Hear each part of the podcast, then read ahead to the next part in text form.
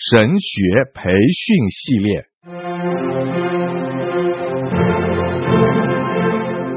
甘霖媒体资讯制作，圣经讲道学，张子华牧师主讲。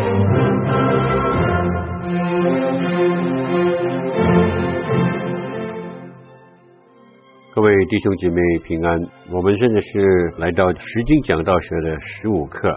我们现在是在分段与大纲这个课程里面。在我过去讲道和教讲道的经验里面，假如我们要一边的讲道，让弟兄姐妹能够听得明白，也能够把它记住的话，这个分段是非常非常重要的。就是说，我们凭着一个主流的思想。我们把整段的经文分成三段或是四段，这个我们叫主点。以后呢，我们在主点下面呢，怎么去发挥这个主点呢？我们是用副点。主点是我们用来宣布给弟兄姐妹的。每一个主点就是要与主流的思想有集结的关系，而且每一点都能够有它足够的分量，不是一个主点很长。一个主点很短，我们要把它分配得非常的清楚，而且主点气势上的安排也是非常重要的。我们做好了这个大纲了以后呢，一定要确定一件事情，在主点气势上的安排就是这样，不能够随便去调换的。假如一个主点能够换来换去的话呢，这个一定不是一个好的大纲。每一个主点。都能够很集结的互相有关系，也能够与主流的思想有关系。我们也跟大家提过，每一个主点，我们必须要有个完整的一一句话，把它写出来，讲的时候就把它讲出来。而且这句话呢，一定是有解经和应用的成分在里面。而且每一个主点一定要有一段的经文来做它的根据。我们就开始的时候。是解经，以后呢，假如我们需要的话，我们可以用例子描述。我们也要在每一个主点里面需要有它的应用啊。这些呢，我们以后会更详细的来跟大家讲。而且大纲所用的每一句话呢，我们一定要引起生命的回应。就是我们宣布的时候，弟兄姐妹立刻想到这一点，在我的生命里面一定会有很大的帮助。所以我要去听讲道的牧者要怎么样来讲，每一篇的讲道里面呢，都从开始越讲越到高潮，所以到了最后一点的时候，再加上最后的结论呢，我们就成为一篇非常有力量的讲道。上一次呢，我们已经跟大家用过两个的例子，今天我要找一两段的经文跟大家一起来看，怎么样从读经开始。咱们来去慢慢解释这段经文主流思想的浮现，以后这个大纲的完成，所以请大家特别的要留心听这些的示范，因为理论呢，我想大家很容易明白，我们也很容易讲，但是当我们进到圣经里面，真是要做我们的讲道的时候，我相信这个并不是一件很容易的事情，所以今天呢，我要特别选一段的经文呢，就是路加福音书。第六章第十七到二十五节，十七到二十五节这一段经文讲到耶稣基督怎么样跟门徒讲一些很重要的话，就是你们有福了，你们有祸了，你们有福了，你们有祸了。福与祸在这段的经文里面是一个非常重要的对比，所以这段的经文。我是选从第十七节到第二十五节，我们就请大家翻开这一段的经文了。我也不花时间在这里跟大家来去读这一段的经文。我们面对这一段的经文，我们怎么样从最初我们读经读的时候，我们需要向自己发问的问题，自己来去解答这些的问题。把所有我们所想过的，在祷告里面所出来的，上帝所带领给我们的一些的意识，我们都写在纸上，把它过滤了以后呢，这个主流的思想就会浮现出来。现在我们看这段经文的时候，我们第一个问题自然会想到的，就是这个跟耶稣在马太登山宝训讲的拔福是不是一样呢？这个呢，一定要好好的把它解决的，因为登山宝训是讲过八福，对不对？但是在这里呢，是讲的四个的福，也讲了四个的祸，所以我们能不能这样说，这个就是马太八福的路加版呢？这个问题呢，我们一定要把它弄得很清楚，才知道这段的经文实在的意思是什么。假如我们很仔细的来观察路加，耶稣讲到福与祸之前呢，这个背景是怎么样的？那我们看，当耶稣还没有向门徒讲福与祸以前，耶稣和他们下了山，站在一块平地上。同站的有许多的门徒，又有许多百姓，从犹太全地和耶路撒冷，并推罗士顿的海边来，都要听他讲道，又指望医治他们的病。还有被污鬼缠磨的，也得着了医治。众人都想要摸他，因为有能力从他身上发出来，医好了他们。这个是第十七节。到第十九节，但是我们看下一节，耶稣举目看着门徒说：“你们贫穷的人有福了，因为神的国是你们的。”很明显，耶稣在这里讲这福与祸，显然不是对着群众来讲的。我们从这段的经文会看到，当耶稣跟群众讲完了道，医治了他们的疾病。赶了的污鬼从他们身上出来。当他做完了这些事情以后，他就转一个身来看着门徒，以后对门徒讲下面重要的信息。所以从这个背景看来，我有几个非常重要的建议。耶稣看见群众的需要很大，我们应当怎么来去帮助他们呢？那为了解决这个问题，为了帮助群众。首先呢，需要有工人出来去承担这个非常重要的使命。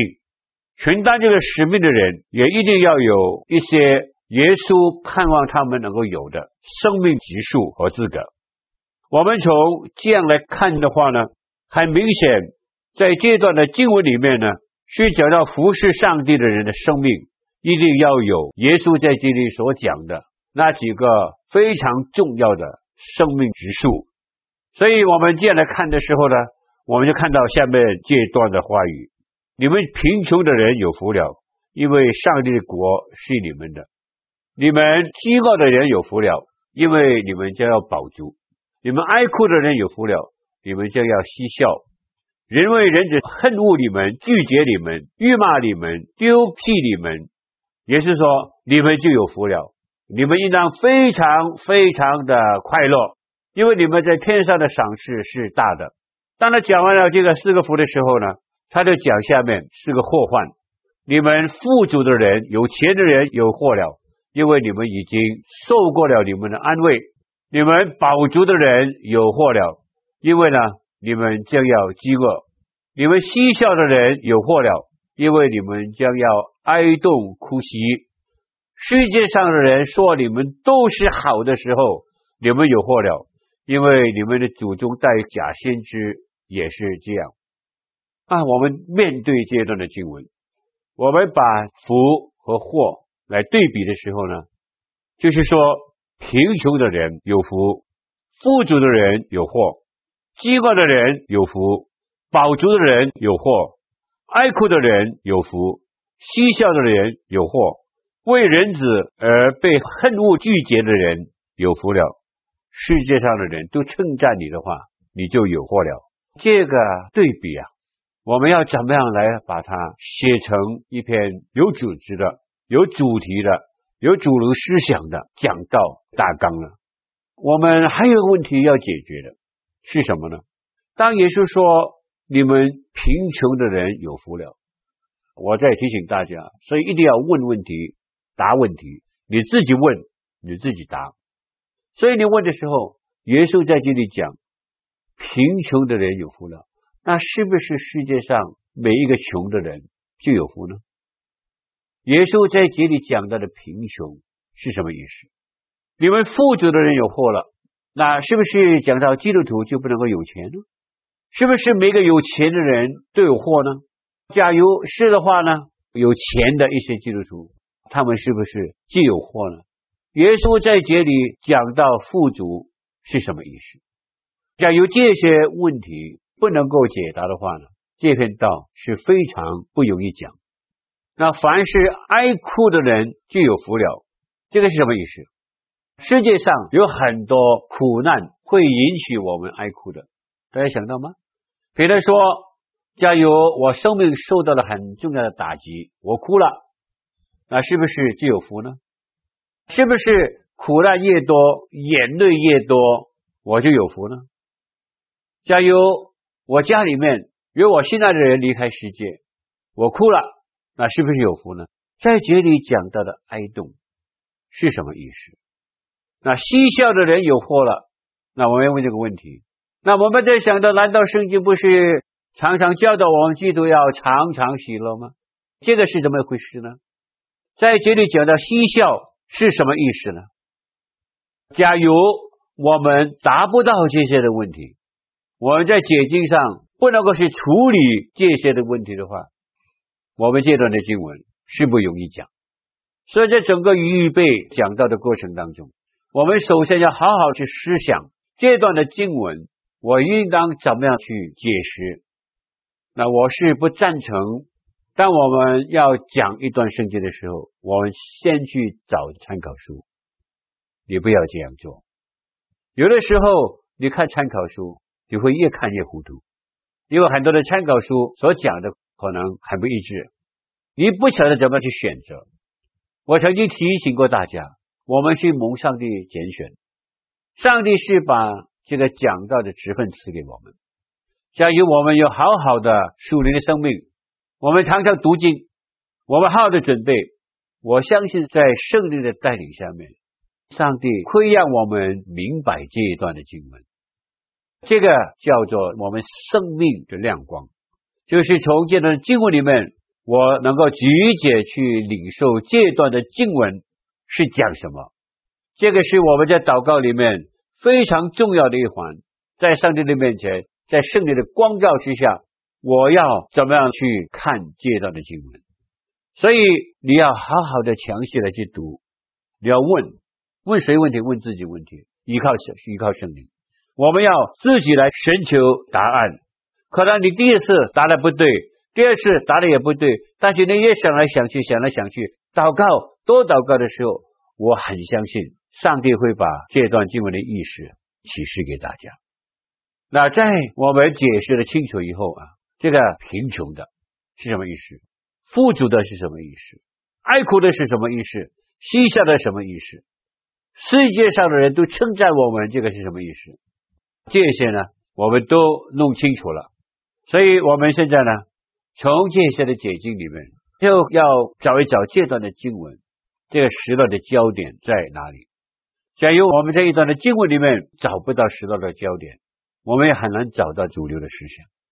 因为圣经都是让每一位信徒从不完全当中得到完全，所以我们从这些的解经里面，我当然把这段的经文去预备过，所以我讲给大家听的时候是蛮简单的。但是大家听了以后，你要好好再回去思想我在这里所讲的，因为这个是我们学习一个非常重要的过程。那在这段的经文里面，当我们经过了这些的解释。我们就看到这时代的焦点是在哪里呢？就是讲到我们侍奉上帝的人，我们要怎么样付出一些生命的代价？假如我们不愿意付出生命的代价的话，我们是没有办法能够承担去满足世界群众的需要。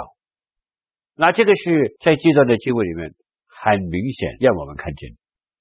好，我们从这个时代的焦点。现在就要做一个有救赎性的讲章。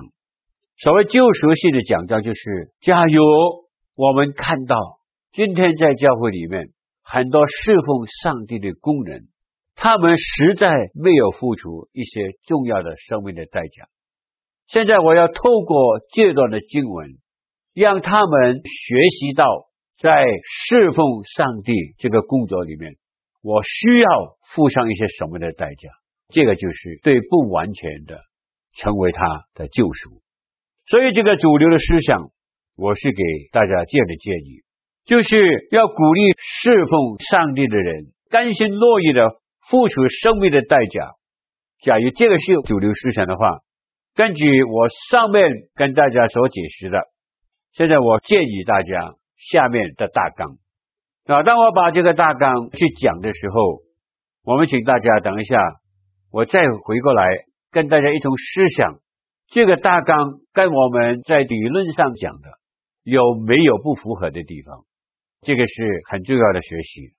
当我们面对这段的经文要做大纲的时候，还有一个问题，我想我们可以去问的：第一幅跟第二幅，第一祸跟第二祸，是不是有它相同的地方？有钱跟宝足是不是有关系？假如我们感觉到的的确确是有关系的话，我们有个很大的可能性，就是当我们做大纲的时候，就把这两个福、两个祸，把它放在一起，成为一个主点。这样做的话呢，我们这一段的经文就有三个的主点，那但我们有四个的主点也可以了。不过呢，假如第一点、第二点是有它很相同的地方的话，我是建议把它合在一起来讲的时候，你会更加清楚去解释到第一幅、第二幅、第一祸、第二祸是什么的意思。那现在我把这个大纲先告诉大家，回来的时候，我愿意从这个大纲再回到的经文里面去，跟大家一同来看看，我们是不是还有一些的问题需要处理。在讲到的时候，我们怎么来去处理那些的问题？第一点，凡愿意付代价的工人，他是甘心乐意的，轻看世界上的丰富与饱足。愿意为主成为贫穷，为主饥饿。那第二点呢？凡愿意付代价的工人，他们都是甘心愿意轻看世界上的喜乐，愿意为主的工作，为世人的需要而哭泣。那我们会选择，你可以讲到世人，为世人也哭泣，为上帝的工作在世界上而哭泣。等下讲的时候是没有多大的分别。第三点呢，凡是愿意付代价的工人，他是甘心放弃世界上的人对他的称赞，也愿意为了主的缘故被世人弃绝。这个是我所建议给大家的三点，都是用这个句子写出来。我相信很多的听众，你的中文比我更好。你可以把它修理一下，所以你讲起来的时候，可能用这个句子更加的美丽，而不会失去了我所建议的给你的意义在里面。你那一句话讲的越美，讲有解经和应用的成分在里面，这个就是一个非常重要在讲道里面，使人爱听你的讲道，也能够记忆你的讲道。好，大家都晓得，做完了大纲以后呢，我们再要用这个大纲回到经文里面去看一看，这个大纲跟这个经文是不是非常符合？有没有一些是跟经文所违背的？而且在这段经文里面，是不是还有一些材料我们暂时不能够写在这个大纲里面？但是当我们讲这篇道的时候，我们必须要把它讲出来。那我们现在再回到经文里面去。啊，我们看一看啊，在这里三点，第一点是包含了第一福、第二福。那我们这个解经就在这个大纲里面出来，怎么样出来呢？我们并不是说世界上每一个贫穷的人都有福，也不是说世界上每一个富足的人都有祸，而且我这个贫穷是成为的贫穷，是有目的的贫穷。不是生下来的贫穷，不是赚不到钱的贫穷。那这样的时候，我就看到一个富足的基督徒，他也能够成为有福。假如他甘愿轻看上帝给他的财宝，而愿意用他的财宝来成就一个生命非常主要的目的，那个目的是什么？愿意为主成为贫穷。那我这样讲的时候呢，大家就非常明显的知道这个应用是在哪里，不需要多讲了，对吗？那这个是第一点。那我再看第二点呢，我们更加很清楚的看见，上帝在这里并不是不要我们做一个快乐的人，上帝要我们不要好像世人一样过这个吃喝快乐、常常嬉笑。上帝要我们做一个什么的基督徒，做个什么的工人呢？就是为了承担世界上群众的需要。为了世界上主的工作，我让这些的需要，让这些的工作能够进到我的心里面去，使我的生命有这个负担，眼中有眼泪。坦白说，上帝就是要我们为了承担这个重要的群众的需要、福音的需要、主的工作的需要，我们常常愿意轻看我在世界上。世界所给我的喜乐，我愿意在主的面前，为了承担这个使命，我常常在一个有负担的生命里面来哀求上帝，为世人的需要来苦行。那假如我们要做更简单的解释，就是说，我们今天有多少的基督徒，我们曾经为过时尚的灵魂苦行过呢？啊，这个就很简单了，这个解释就非常简单。保罗不是告诉我们，为了教会，他的生命里面是背负一个很大的担子。那这个是第二点啊。我们看第三点的时候，我们更加看见一个基督徒啊，我所过的生活，因为我和世界上的人不能够认同，所以世界上人对我来说。非常不了解，他们能够接受我们，因为我们不是跟他们一样随波逐流的在这个世界上去追求世界上一切的东西。别人说，别人可能对我们说，我们是个傻瓜。为什么这么好的工作你会放弃？为什么你本来做医生的，现在你要做宣教士？为什么你在生意上是这么成功的，但是你在放弃来全世界为主工作？然后这些不了解。我为了解释这个事情，我把一个很简单的我所遭遇过的告诉他。我在美国误会的时候，我住在一个区，那个是一个中等的区，我就看见很多邻居啊，每一天都在修理他的房子啦，每一天都在弄他们这个草地啦、花园啦。但是呢，我们没有时间啊，啊，我为主工作，我这个注重点不是在这里啊。我只能够用最简单的方法，用最少的时间来去处理一些我必须要处理的有关于这个房子的问题，因为我实在需要把很多的时间放在主的工作上。有一天，我隔壁的邻居来告诉我，他说：“你不配住在这个区，你看你的草地，你看你这个房子，我盼望你们有一天能够快点搬出去。”那那个时候我没有答他。我们得不到世界上的称赞，但是呢，我更愿意为了主的缘故，被世人拒绝。好，这个就是这段经文我所建议给大家的大纲。那我们在这个大纲里面呢，你发现到有一个问题吗？显然有一个问题呢。假如我们放在大纲里面的时候呢，我们不晓得怎么放进去。但是呢，这个并不是代表我们不讲，就是讲到了贫穷的人有福。因为上帝的国是你们的，那这个是个祝福啊。富足的有祸了，因为你们受过你们的安慰啊。我们看一下呢，这个大纲呢，好像是符合后面所讲的话呢，好像不是在这个大纲里面，对吧？但是我要请大家思想一个非常重要，这个预备讲到的问题。你要想一下，假如我们都把它放进去的时候。我们怎么去做这个大纲？提醒大家，我们这个十经的讲道不是每一节每一节去解释啊，我们把它都解禁完了以后，我们把它有系统化的来去把它造成一个以主流思想为主的大纲。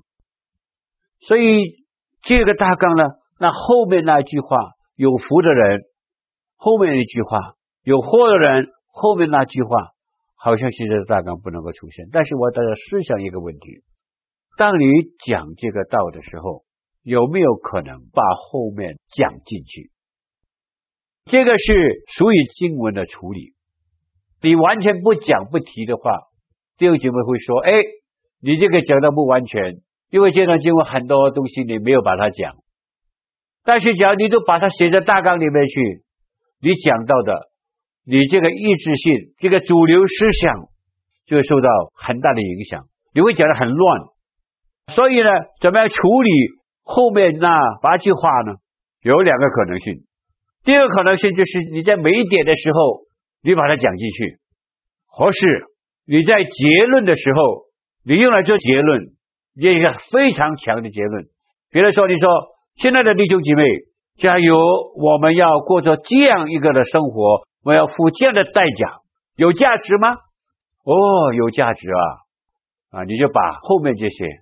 呃，用来结论，来鼓励听到的，鼓励要服侍上帝的人。假如我们为主过这样的生活，我们一定会蒙福的。假如我们不愿意为主来过这种的生活的时候，我们不能够成为上帝的仆人，只能够成为世界上的儿子。那，所以你怎么样来去把它处理？你有你的自由。我在这里，我不能给你一个非常具体。一定要你这样做的建议，但是有好几个可能性。你可以把后面那八句话都放在这个讲道里面，或是每一点把它带出来，或是用个结论把它带出来，而这个结论呢，会变成个很强很强的结论。所以我们看到这段的经文啊，你读的时候每一节来去解释，有它的困难。但是呢，加的每一节来去解，你晓得怎么样解释的话，也不困难。但是从讲道来讲这段经文的时候，你怎么样把整段的经文以一个主流的思想把它带出来，而且每一个主点集结和主流的思想相同的话，这个就要下一点的功夫。好，我们看看这个大纲，也再回到圣经里面，再重新看这个大纲有没有错。我们都确定可以这样讲的话，所以我们现在再从这个大纲里面看着看，是不是每一个主点都集结和主流思想有关系？是不是？你再看一下啊，一定。我请问大家，在每一点刚才我讲的每一句话里面，有没有解经和应用的成分？肯定有了，你看见一定有了。再问大家个问题：你看见三点大纲的时候，当你宣读的时候，你相信不相信弟兄姐妹的生命？你还没有把内容讲以前，他们已经有这个生命的回应在里面，有吗？假如有的话呢，你这个是个很好的大纲，非常好的一个大纲。那我相信呢，大家一定会相信我这句话了。我现在我宣布第一点，你从这个听众的立场来看，我不讲内容，看看你有没有什么的回应。凡是愿意付代价的工人，他们都是甘心乐意的，轻看世界上的财宝或是丰富，愿意为主的缘故成为贫穷，成为饥饿。我只是宣布。还没有讲内容，我只宣布这个点，用一句话就宣布出来。你听了以后，你生命已经是不是有回应？那这个很重要。加油！刚才我所讲的，大家都说有有有有解经，有应用的成分，每一个主点都是与主流思想有关系。讲的时候，宣布的时候都有什么的回应？弟兄姐妹，这个是好的大纲，这个是好的讲道。谢谢大家。